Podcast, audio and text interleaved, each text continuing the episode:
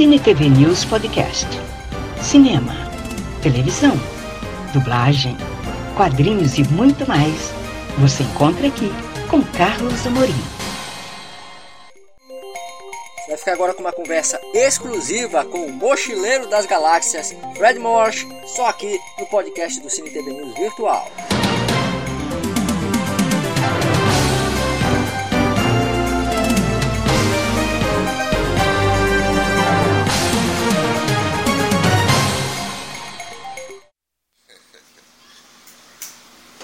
Carlos Amor, eu estou aqui no lançamento do livro Luzes do Medo. Estou aqui com um dos palestrantes, que diga passagem uma figura simpaticíssima, que é o Fred Morse, o mochileiro ufológico, que é o apresentador, produtor também do De Carona com os OVNIs.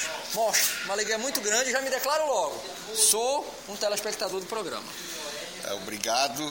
É uma honra estar aqui em Belém para o lançamento do livro Luzes do Medo, do grande jornalista Carlos Mendes, né? E a gente vai dar uma palhinha aqui para ajudar aqui no evento, uh, falando um pouquinho sobre como é que eu produzi a série, isso, né?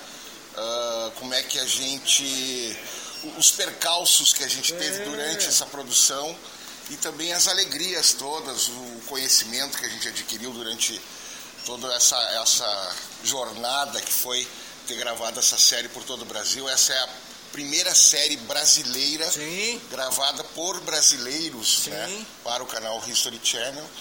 Então, é isso aí. Eu acho que é. Agora, agora Morse, eu sei que você é gaúcho. Sim. Sei que você já há algum tempo já vinha e leitor da UF. Sei que também você teve uma experiência, um contato aí ufológico. Sim, é, desde de guri, né, eu, eu, eu gosto dessa, é, digamos assim, dessa temática, ficção científica. Somos dois, somos dois. Já faça o sinal aqui que ninguém tá vendo. É, e, Já faça o sinal aqui pra você, ó. Olha o sinal que eu vou fazer É, com, com, com 14 anos, eu, eu, eu sou de Getúlio Vargas, no Rio Grande do Sul, no norte do Rio Grande do Sul. E eu tive uma primeira experiência que foi ter avistado o que eu achei na época que era um satélite, né? E na realidade eh, eu agora relaciono a uma visão de uma nave metálica em formato de, de, de vimana, digamos assim, né? Quase uma lâmpada. Sim. Né? E, então esse foi o meu primeiro avistamento ufológico, né? E depois eu tive uma oportunidade que foi agora na, na- gravando a série lá na Chapada Diamantina, junto com o Chiquinho de Gatu.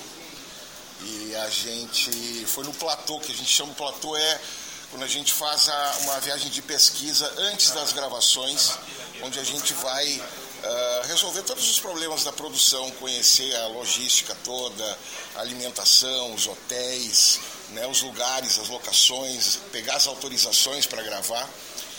E eu cheguei na Chapada Diamantina e o Chiquinho, vamos lá ver as luzes, né?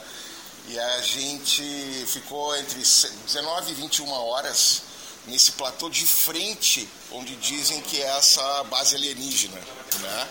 Isso é uma... uma... Quem fala dessa base alienígena é o Paulo Guzmão, que é um pesquisador lá da região, né?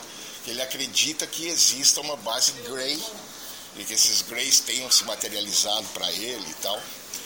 E eu quis ir lá para ver se realmente acontecia esse fenômeno lá, né? E a gente encontrou primeiro várias provas, ou seja, vários vídeos com essas luzes voando por lá. E as luzes realmente parecem luzes inteligentes, né? Parece que elas estão escaneando o lugar, né?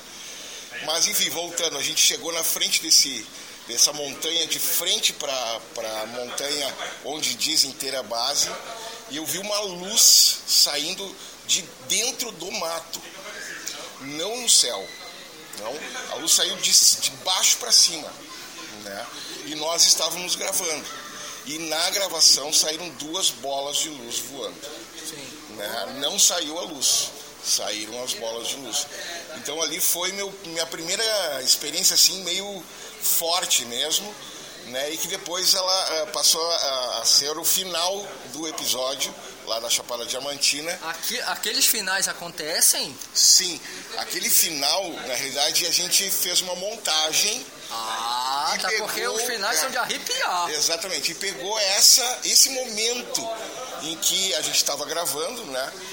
Que eu realmente ouvi as luzes acontecendo. Depois nas gravações a gente não conseguiu, né? Mas esse momento antes foi o que eu vi a, a luz. E aí a gente fez essa montagem. Na televisão Sim. a gente faz essas coisas. Mas aí toda vez que você faz isso, eu dou um pulo no final.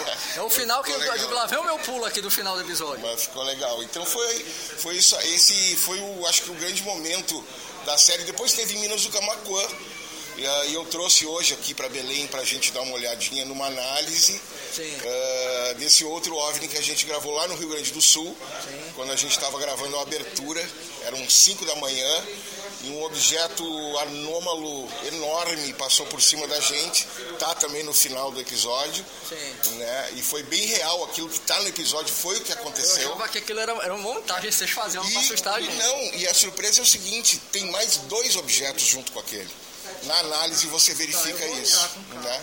Então, uh, eu trouxe uma análise com alguns filtros para a gente poder identificar esses outros dois que uh, parece ser umas sondas, digamos assim, uh, voando junto com esse grande objeto aí. Agora, Márcio, como é que surgiu a ideia? Porque eu sei que é você e o seu primo que produzem, o, é, o Eduardo, acho que é Eduardo Cabeda que pronuncia, para Clipe Produções. Como é que surgiu essa ideia de, de repente, com essa proposta para o History?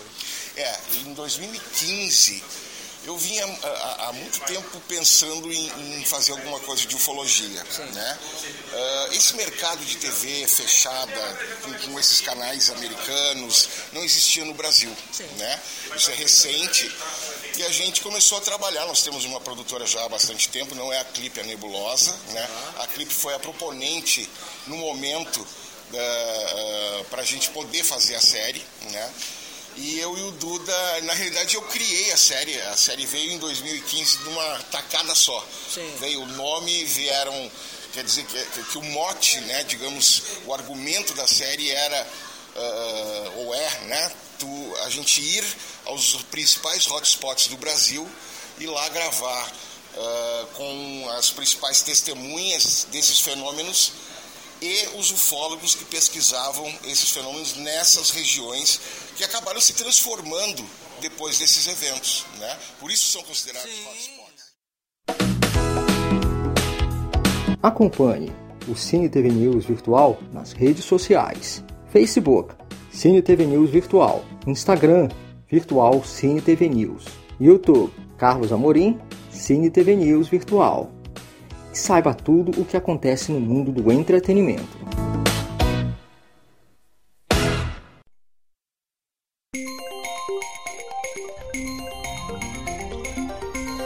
Muito obrigada por acompanhar este podcast do Cine TV News Virtual. Até a próxima!